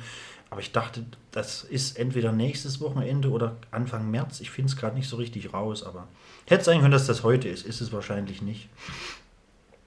Ja, aber macht ja. Das war ein erstmal schönes Erlebnis. nichts. Ja, krass. Norwegen war auch gut. Wir durften mal auf dem Inferno Festival spielen. Inferno Festival. Inferno direkt in Oslo. Und da, das war eigentlich noch viel geiler, weil da haben wir, wir waren oder sind eigentlich alle äh, bei Sinner Speed große Sadus-Fans, also diese legendäre Speed-Thrash-Metal-Band aus Amerika mit Steve DiGiorgio am Bass, der dann später auch bei, bei Death dann gezupft hat. Ja. Ähm, mit denen haben wir auf dem Festival gespielt und das war für uns ja eine absolute, ein absolute Highlight. Das war auch noch eine schöne Sache. Und da ist man auch nicht so einfach rangekommen an dieses Festival damals. Ähm, mit Holy Moses waren wir lange Zeit die einzigen deutschen Bands, die dort überhaupt spielen durften. Also all, irgendwann meinte man, äh, jeder möchte mal irgendwie auf dem Inferno spielen, weil es scheint, schien irgendwas Besonderes zu sein. Auf dem Inferno. Wer auf dem Inferno spielen darf, der ist schon relativ gut. Das war für uns natürlich eine Auszeichnung damals. Ja. Ja, krass. Ja, da haben auch diese ganzen, das war auch eine, das war auch eine lustige Geschichte, äh, weil ich eben Steve DiGiorgio, den legendären Bassisten, erwähnt habe. Ähm, wenn man mal in Norwegen auf einem Konzert war, gerade das Inferno, da hat sich ja die ganze Creme de la Creme der, der norwegischen Musikszene auch getroffen, selbst wenn man dort nicht gespielt hat. Ja. Dann war man da anwesend, wenn man halt Dimo Borgi war oder Westergeier was. Ah, okay, die waren alle Die da. waren dann ja, auch, ja. selbst wenn die da nicht gespielt haben, die waren dann da Gäste und dann hat man sich da getroffen. Es gehörte zum guten Ton dazu, da, da anwesend zu Ja. sein. Und die waren alle unfassbar gestylt. Das, war, das ist, scheint irgendwie ganz wichtig zu sein. Total in Schwarz natürlich und äh, aufgebrezelt, die Frauen, die Männer. Und dann kam Sadus da auf die Bühne und äh, Steve DiGiorgio mit, äh, mit, mit Flatterhemd und Jesuslatschen ist der da und, und, und, und, und, und Schlaghosen ist der da auf die Bühne. Auf der Bühne selber hat er dann nicht mal mehr die Jesuslatschen angehabt, sondern ist dann barfüßig da unterwegs gewesen. Der, dieser legendäre Basser, diese legendäre Band und alle total rausgeputzt und er ganz entspannt mit, mit Schlappen und äh, lockerem Hemd. Ja, krass. Das Das mag ich sowas. Finde ich Ja. irgendwie sympathisch. Ja, absolut. Ja. Ist dann da, so ist er dann da auch Backstage unterwegs gewesen, war zwischen diesen ganzen krass gestylten äh, Black Metal-Figuren. Obwohl man, im ersten Moment würde ich sagen, kann man sich schwer vorstellen, aber wenn man sich kurz in, in den Kopf holt, man kann sich, glaube ich, sogar richtig gut vorstellen, wie sowas aussehen könnte. Finde ich super. Nein, finde ich wirklich super. Ja, krass. Das war eine coole Erfahrung. Inferno, auf jeden Fall. Das wir da mal spielen durften. Sehr Ja. geil.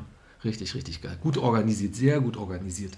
Also ähm, durfte ja in meiner Karriere, wenn ich es mal Karriere nennen darf, äh, schon so einige Konzerte spielen.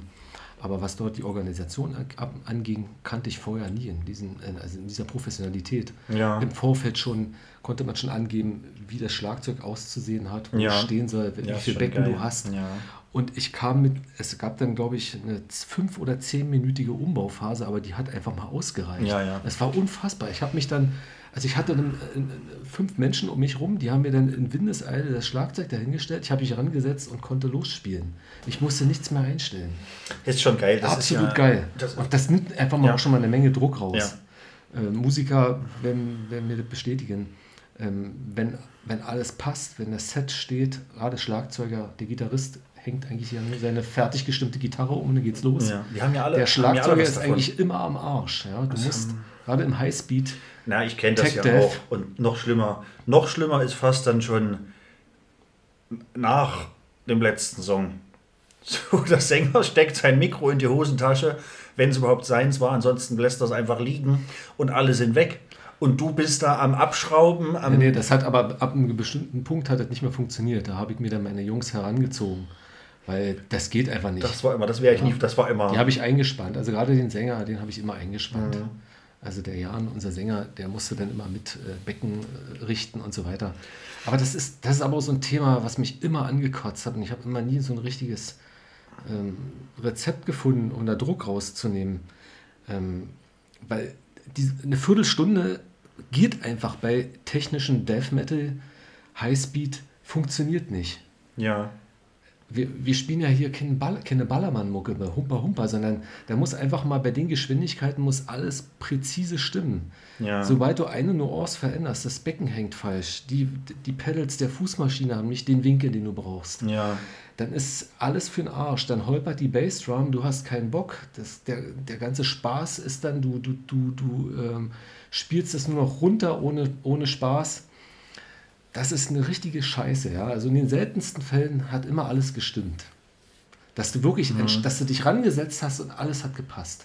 Da hast du auch richtig Bock gehabt, und da hast du auch Adre- Adrenalin gefeuert. Wenn es alles passt, auf jeden Fall, das glaube ich sofort. Oder, oder weiß ich ja auch sofort. Ja, ja. Ja, ich habe auch, ich habe da auch so meine Erfahrung gehabt, gerade im, also bei Weitem natürlich nicht so viele und auch nicht so große Konzerte gespielt, aber habe da auch so meine Erfahrung gemacht, gerade wenn es im, im äh, so im Bereich äh, Drumset-Sharing und sowas, dass du dann irgendwo, keine Ahnung, du hast zum Beispiel immer mit äh, äh, zwei hängenden Toms gespielt oder so. Also habe ich nicht immer, aber äh, gab Zeitpunkte, wo ich das hatte und dann steht halt auf der Bühne, wo du spielst, äh, das Schlagzeug, was da quasi für alle gedacht ist, das hat nur eine Tom. Ich dachte, ach du Scheiße, was mache ich, du? Ja. was mache ich denn jetzt? Was machst du denn jetzt? Ich habe dann Leerschläge. In deinem du kannst ja nicht. Ja, Das geht- ging, ging ja, nicht ja. anders. Es ging, ich sage, ich kann jetzt nicht. Du musst das reduzieren dann irgendwie. Ach du Scheiße. Ich hab dann einfach.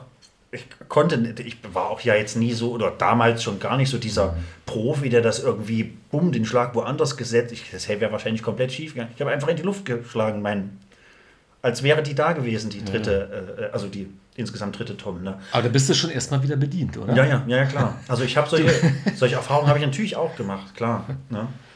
Ja. Oder du hast dann halt irgendwie deine Becken logischerweise so alle mit und, und hast nur in irgendeinem Jugendclub, dann hast du da, du hast vier, fünf Becken oder wenn ich dann noch so ein, weiß nicht, da so meine, meine, mein kleines Blechbecken oder sowas, vielleicht auch sechs Becken oder sowas und da gibt es maximal drei Beckenständer dann da im Jugendclub.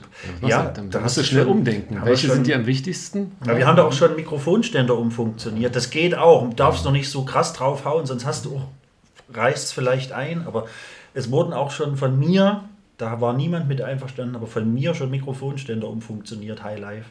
Aber ja, also ich kenne das auch. So, da, und da hast du natürlich, so- groß Bock hast du nicht. So, und ja, aber so ist es halt. So, so, das ist das Leben. Das gehört irgendwie auch alles mit dazu. Aber wir haben ja auch vorhin schon kurz drüber gesprochen, gerade so Umbaupausen, Umbauzeiten. Letzten Endes, wenn das alles geordnet und geil abläuft, haben ja alle was davon. Der Veranstalter hat was davon, du als Band sowieso und ja, und, und äh, Publikum, Zuschauer ja auch. Wenn es einen strikten Zeitplan gibt und der eingehalten wird. Und im Endeffekt machen wir uns nicht so, wenn du jetzt hier irgendwelche großen Festivals hast, wo, pff, weiß nicht, 15 Bands auf einer Bühne am Tag durchlaufen und du merkst am Ende, ja, es ist pünktlich auf die Minute Schluss. Ja, super, geil. Und jetzt stell dir mal vor, jede Band würde 10 Minuten überziehen. Das würde ja gar nicht, würde gar, würde gar nicht funktionieren.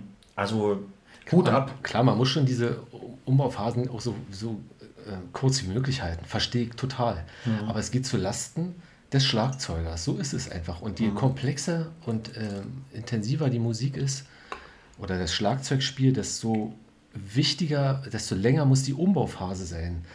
Aber da gibt es einfach kein Pardon. Ja? Es gibt diese Viertelstunde und dann kannst du die auch nicht überziehen. Du bist wirklich, es ist absoluter Stress. Ja, Das, ja, ja, das ja, ist klar. das, was mich immer stört. Du kannst nie entspannt. Ähm, in den seltensten Fällen hast du die glücklichen Umstände, dass alles irgendwie passt, dass du nicht so viel umbauen musst. Ja, du hast ja dann noch dieses, dieses, äh, keine Ahnung, sobald die letzte Stellschraube festgezogen ist, Bassdrum ist, das, ist ein Riesenthema. nicht dieses, nicht dieses, gut, jetzt passt alles, jetzt kann ich noch mal fünf Minuten runterfahren. Nee, du musst ja dann sofort anfangen. Weil du Wenn du Pech hast, hast du noch nicht mal geschafft, die Becken festzuschrauben. Ja, ja. Oder die Ständer zu fixieren. Irgendwas. Ja. Dann haust du daneben. Aber das war dann erstmal nebensächlich. Am wichtigsten war für mich immer, dass die Bassdrum hinhaut. Bei den Geschwindigkeiten, ähm, geht es um Fellspannung. Da musst du das Ding hinten abdichten. Dann muss der Winkel stimmen und so weiter. Und eine Nuance, die nicht mehr stimmt und schon ist alles aus dem Fluss. Katastrophe eigentlich immer. Ja. Ja, krass. Ja, und schon hört ihr quasi das, was, was Erik vorhin ja auch schon gesagt hat. Das ist nicht einfach nur Krach. Da geht es um Nuancen, Freunde. Da Ja, geht's um, absolut. um So viel, ist es. viel, um So viel, ist viel es mehr. wirklich. Ja, da geht es um viel, viel mehr. Ja, verrückt. Ähm, ja, du pass auf. Ähm, wie wir gerade ja schon feststellen und wahrscheinlich auch alle da draußen, wir könnten jetzt auch ewig noch weiter quatschen. Allein schon, allein nur um das Musikthema. Und wahrscheinlich könnten wir noch zehn, zehn Folgen voll machen mit dem Musikthema. Ich würde jetzt mal ganz kurz, einfach weil ich es jetzt muss, weil ich es nämlich vorhin schon erwähnt habe, mal ganz kurz meine neue Rubrik hier mit einbinden, äh, dass wir das mal abgehakt haben. Ja? Also, hier ist meine neue Rubrik, beziehungsweise der Jingle dafür. Viel Spaß. Ursula von der Leyen, Der lila Launebär. Pepilotta Victualia Rolgatina Schokominza Ephraims Tochter Langstrumpf, Marius Müller-Westernhagen. Gabriele Krone Schmalz, Hitler? Wer hat's gesagt? Ja, willkommen bei meiner neuesten Rubrik. Wer hat's gesagt? Ja, ähm, ich glaube, Leute, die äh, viel sich auch Sachen anschauen auf YouTube etc. und, und äh, die wissen, glaube ich, dass es so, so Spiele oder artverwandte Spiele auch gibt in anderen TV-Shows und so weiter. Ich finde das immer ziemlich cool. Ich glaube auch hier Worldwide Wohnzimmer und wie das alles heißt. Die haben, glaube ich, sowas alles schon mal gemacht. Ähm, ich habe da auch Bock drauf. Wer hat's gesagt? Und zwar, es gibt von mir herausgesucht fünf Zitate jeweils. Also fünf Zitate, fünf Sprüche, berühmte Sprüche, berühmte Aussagen einer, also von zwei Personen jeweils. Und mein Gast, in diesem Fall der liebe Erik, aber die Rubrik wird bestimmt weitergemacht, äh, auch die nächsten Monate und Jahrtausende über. Und mein Gast muss quasi entscheiden, aha, Zitat Nummer 1 ist von Person A oder ist von Person B. Ich gebe die zwei Personen jeweils vor, von denen das Zitat sein könnte, und dann lese ich eins nach dem anderen diese fünf Zitate vor und dann gucken wir mal, ob es fünf von fünf richtige oder wie du hier abschneidest, lieber Erik. Und zwar, es handelt sich um folgende Personen. Die letzte französische Königin vor der französischen Revolution, Marie Antoinette, oder Alf.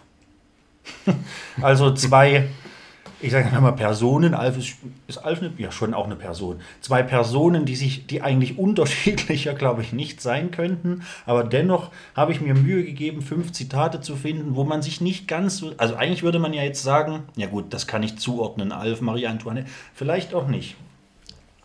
Ich fange mal an, Zitat, also du sagst quasi einfach nur Marie Antoinette oder Alf. Ähm, ich fange an. Zitat Nummer 1.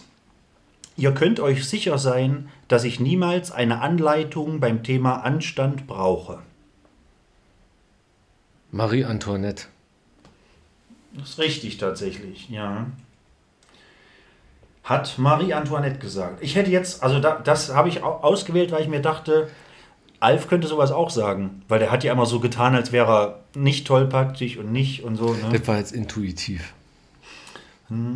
Ähm, jetzt muss ich gucken, wie habe ich das eigentlich? Ah. Okay. Ähm, wie, oder lese ich die Reihenfolge vor oder wie machen wir das? Ich mache das, ja, ich mache das mal so. Der hässlichste Frieden ist besser als der schönste Krieg. Wieder Alf und Marie Antoinette. Ach so, genau, es bleibt dabei. Ja. ja, ja. Auch wieder Marie Antoinette. Tatsächlich nicht. Hat Alf, Alf? gesagt. Ja, weiß ich auch, weil ich kenne die Serie in- und auswendig. Tatsächlich, der hässlichste Frieden ist besser als der schönste. Ich weiß leider die Folge nicht, verzeiht mir das, so süchtig bin ich nicht, aber äh, ich weiß hundertprozentig, dass es auch ein Alf-Zitat ist. Also ich habe es vorher A nachgeschlagen und B, ich weiß hundertprozentig, dass er es gesagt hat. Ich weiß nur gerade nicht, in welcher Folge. Aber ist tatsächlich Würde dem auch nicht widersprechen. Sehr gut. Der hässlichste Frieden ist besser als der schönste Krieg. So, dann. Ja, machen wir hier weiter. Etwas nicht zu können ist kein Grund, es nicht zu tun. Ich kenne keine Alf-Zitate. Ich würde wieder auf Marie Antoinette gehen. Das ist tatsächlich wieder Alf. Etwas nicht zu können Ich ist kein Grund, es nicht zu tun. Ich habe da früher auch Alf geguckt. ja, es ist, ich habe, ja, ich habe es jetzt auch nicht Der einfach hat Katzen gemacht. gefressen, Ja, ja, richtig? aber ich habe es jetzt nicht einfach gemacht. Ich habe schon echt, und ich, ich habe es anscheinend gut gemacht. Ist echt schwer. ja, doch. Also ich finde es selber auch schwer, deswegen musste ich es mir ich ja dachte, markieren. Alf war immer so platt, Naja, ist er ja. Also, Ja. ja, wenn du, so primitiv. wenn du die, Oder? die jeweilige Folge dir jetzt anschaust und den Zusammenhang siehst und auch seine Stimme mit Ja. Mimik und Gestik, Kann ich mir gerade die, Hörst- die, die Sprüche nicht so in, mit Genau, seiner Stimme. dann- Passt irgendwie. dann, dann, dann ist es auch, glaube ich, platt. Also Jetzt- platter, als wenn ich das jetzt vorlese. Jetzt muss was mit Katzen kommen, dann ist es Alf. okay, pass auf. Wenn sie kein Brot haben, dann sollen sie Kuchen essen. Ich, ich, ich höre schon wieder kein Alf. Oder? Da, da, sag. Äh, ist kein Alf. Nee, ist Marie Antoinette. Tatsächlich. Und das, das war, als ich diesen Spruch gelesen habe, dachte ich mir, das ist geil. Mit, das möchte ich auf jeden Fall als Zitat nehmen und Gegner wird Alf sein. Wenn Sie kein Brot mehr haben, dann sollen Sie doch Kuchen essen. Ein Zitat von Marie Antoinette. Also, ja, Passt in die Zeit. also die zwei von Marie Antoinette hattest du bisher richtig, die zwei von Alf falsch. So, das heißt, jetzt entscheidet sich sozusagen alles. Wird es ein 3 von 5 oder bleibt es ein 2 von 5? Hast du mehr richtig oder mehr falsch? ähm, das letzte Zitat. Ich bin kein Gott, ihr müsst nicht vor mir knien, es sei denn, ihr besteht darauf. Oh Mann, das ist aber echt schwer. Ich- das also doch, da ich- kann er nicht einfach ja, ja. Alf sein. Ich ich habe früher auch Alf geguckt, Mike. Jetzt hör auf. Ja, ich Du hast aber die schwierigsten Ich Zitate ich genommen. Ich wollte jetzt ein paar Katzenzitate. Naja, das wäre ja aber auch wirklich Naja, einfach. ja. kannst du mir ja mal ein bisschen einfacher machen. Ich habe mir wirklich, Lies vielleicht, mal nochmal vor. vielleicht in Zukunft. Ich bin kein Gott, ihr müsst nicht vor mir knien, es sei denn, Alf. steht da. Es ist Alf tatsächlich. ja. Tada! Drei von Drei fünf. von fünf. Sehr gut. High five. Ja, drei von fünf ist in Ordnung. Also ich fand es wirklich schwierig. Oder finde es nach wie vor Ja, wirklich schwierig. total. Ich habe mir das. Ich muss mal wieder. Hättest du auch mal sagen können, du zieh dir mal ein paar Alf-Folgen rein. Naja, das- ja, ja. Ohne Absprache hier alles. Ich habe mir wirklich, ich habe mich da, also ich habe ein Stück gebraucht, auch mir die fünf Sachen rauszusuchen. Ich habe wirklich viel gelesen und viel geschaut, auch viel gegoogelt und so. Hast du richtig Mühe gegeben? Ich habe mir, dafür habe ich mir wirklich Mühe gegeben. Es sollte schwierig sein. Hast du ja. abgeliefert, Mike? Du auch, drei von fünf ist in Ordnung. geil. Also es hätten auch wirklich, also bei der Ähnlichkeit, wer jetzt, ich sag mal, wer beide nicht verfolgt, also wir Geile, hätten auch, geile Typen sind wir, oder? hätte auch alle fünf falsch sein können. Also nicht schlecht. Ja, wir sind, wir sind geile Typen. So, Freunde, Freundinnen der Sonne, was machen wir jetzt? Ähm, pass auf, ähm, bevor hier irgendjemand den Faden verliert, wenn er überhaupt noch da ist, ich würde ganz spontan sagen, der liebe Erik und ich, wir machen einfach noch eine zweite Folge. Wir beenden das hier, wir beschließen das Ganze. Äh, wir haben ganz schön viel Musikcontent äh, reingeballert. Ähm, paar lustige Sachen, paar schöne Geschichten. Ähm, also vor allem Geschichten, die man jetzt nicht einfach so überall und jeden Tag hört. Äh, ja, finde ich gut. Wir sind so ein bisschen warm geworden und können das Ganze einfach in der zweiten Folge noch ein bisschen hm, auffrischen oder vielleicht auch ein bisschen mehr ins Private oder ein paar andere Themen noch anschneiden, damit es nicht nur um Musik geht. Vielleicht wird die, ja, wir machen eine zweite, intimere, persönlichere Folge so ein bisschen ähm, und vielleicht so ein ganz, ja, vielleicht so ein bisschen ohne Musikcontent in dem Sinne. Deswegen würde ich jetzt abschließend noch sagen, komm, lass uns mal noch irgendwie zwei, drei Songs, damit wir beim Musikthema bleiben, auf die, auf die zu meinem Podcast anhängende Spotify-Playlist packen, obdachlos und trotzdem musikalisch. Und dann hätte ich jetzt gesagt, zum einen lass uns von, von Sinners Bleed einen, einen Song auf die, auf die, auf die, auf die äh, Playlist packen. Ähm, möcht, hast du einen besonderen Wunsch? Welchen Song war daneben? Ja. Nehmen wir Gleaming Black. Der knallt ordentlich in die Fresse. Der ist, der ist nicht ganz so technisch. Ja. Ich notiere mir das mal eben. Ja, machen wir. Ähm, was hatten wir noch? Hatten wir noch was? Was wir. Achso, nee, die Band von der, von der, von der, von der Vinyl, die ich dir, aber die gibt es nicht auf Spotify. Ja, dann Sinners Bleed. Was hauen wir noch drauf? Haben wir noch irgendwas? Hast du noch einen Songwunsch? Ein Songwunsch. Ja, was, was hauen wir noch auf die? Gibt's was Verrücktes? Lass uns was von Rise of the North Star nehmen. Ah ja, das würde passen tatsächlich. Ähm, Here comes the boom. Rise of Wollen wir den nehmen? the... Ja, ist gut. Also wenn du möchtest, können wir das machen. Fällt mir jetzt gerade so spontan ein. Der macht Spaß. Der drückt gut. Ich habe gerade überlegt, ich glaube auch 2014 oder 15 kann das sein, dass ich die da das erste Mal, also es ist lange, lange her, dass ich die das erste Mal gesehen habe. Und damals war das auch, also ich kannte die nicht. Die meisten Leute kannten die nicht. Das war Das, krass. beste, das, ist das beste Konzert, das erste von denen, was ich je gesehen habe. Ohne Scheiß. Also man würde jetzt glauben, ach, das wird ja irgendein Thrash, äh, Tech, Death Metal, irgendwas sein. Nee, es ist tatsächlich so ein Crossover-Zeug, weil da so eine unfassbare Energie rüberkam. Das letzte Konzert war auch gut mit meinem Sohn, aber das drei Jahre zuvor war noch viel intensiver. Da war ich auch völlig alleine dort. Ich kannte niemanden. Bin da einfach rein, weil ich die Band geil fand. Und da war eine Stimmung, das war unfassbar. In diesem kleinen Laden. Ja, richtig krass. Nie wieder so ein gutes Konzert an. Auch Huxleys, nee. Nee, das war nicht im Huxleys. Das war im Cassiopeia, glaube ich. Ach krass, ja, das ist ein kleiner Laden, ja. Auf also dem, auf dem. Mike, auf dem Raw-Gelände. Ja, ja. Ach so, das Da, wo es nur Rohwaren gibt. Ja, ja. Möchtest du das noch kurz erklären? ja. Der Mike hat irgendwann mal von diesem Raw-Gelände, ich fand das so witzig, ich wusste gleich, worum es geht. Und da musste ich ihn korrigieren. Es ist das RAW-Gelände. Das kommt noch aus DDR-Zeiten. Es ist das Reichsbahn-Ausbesserungswerk, war dort mal. Und daher kommen diese, aber es passt irgendwie, ne? Ja, ja. Raw.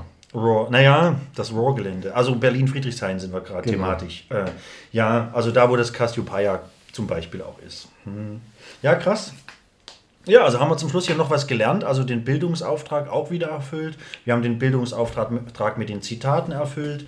Wir haben, was musikalische Weiterbildung, den Bildungsauftrag äh, erfüllt, äh, was das angeht. Wir, wir waren gut. Ähm, und jetzt, genau, wir bleiben unter anderthalb Stunden, damit es auch nicht zu langweilig wird. Äh, und wer noch was hören will, der skippt einfach ein bisschen zurück und hört nochmal rein oder hört, hört sich eine alte Folge an. Ähm, genau, folgt gerne dem Podcast. Ihr könnt auch gerne, wer jetzt kein Spotify hat, äh, Apple Podcast, Amazon Music, podcast.de, ihr findet den Spaß überall. Also, ja, wer Bock hat, macht gern ein bisschen Werbung, teilt die Folge, schreibt mir, gebt mir irgendein Feedback. Wer auch mal hier als Gast oder Gästin vorstellig sein möchte, gerne. Können wir auch über Fernschaltung machen. Äh, Zoom, Skype, FaceTime, wer Bock drauf hat. ähm, einfach mal melden. Ich würde mich freuen und thematische Vorschläge, Vorschläge für neue Rubriken oder, oder, oder. Ähm, lasst es mich einfach wissen. Es ist auf jeden Fall einiges in Planung, auch ich sag mal strukturell auch mal was anderes zu machen, nicht unbedingt nur immer irgendwo zu sitzen. Ich meine, das ist cool, das ist die das ist halt der klassische Rede-Podcast, Laber-Podcast, aber ich glaube, so wie das Jahr aussehen wird, mein Jahr aussehen wird und da gibt es auch schon ein, zwei Absprachen mit Leuten, das werde ich jetzt hier natürlich nicht spoilern, äh, werde ich wohl auch mal ein Mikrofon mal mitnehmen auf die ein oder andere Reise. Und ja, lasst euch überraschen. Ich habe da ein paar Sachen in der Hinterhand, sage ich jetzt einfach mal, auf die ich persönlich Bock habe. Und darum geht es ja. Ich mache das ja nicht, nicht großartig für andere, obwohl ich mich natürlich freue, wenn es euch gefällt. Aber im Wesentlichen mache ich das schon irgendwie auch für mich, weil es mir Spaß macht. So. Und freue mich deshalb umso mehr, wenn es auch anderen Spaß macht und hier Leute reinhören. So, ich wollte unter 1,30 bleiben. Erik, schön, dass du da bist. Schön, dass du da warst. Ähm, Schön, dass ich da sein durfte. Gerne und gern wieder. Im wunderschönen Jena. Eine Reise wert. Absolut. Äh, lasst es euch äh, gesagt sein, nochmal, wer immer noch nicht so ganz warm wird mit dieser Stadt. Es ist eine Reise wert. Kommt her, guckt es euch an. Ja, und hey, wir machen das ganz kurz. Wir hören uns einfach nächste Woche wieder mit Folge 2. Und äh, ja, die wird cooler. Dann hören wir uns nächste Woche wieder in gleicher Konstellation, der liebe Erik und meiner Wenigkeit. Und ja, vielen Dank, dass ihr hier wart. Vielen Dank, dass ihr reingeklickt habt, reingehört habt. Fühlt euch wie immer auf eine Stelle geküsst, die ihr euch selbst aussuchen dürft. Ähm, ja, that's it. Ich bin raus. Der Mike sagt Tschö mit Ö. Der Erik auch. Macht's gut, ihr Lieben. ja, ciao, tschüss, bis Tschüss. dann.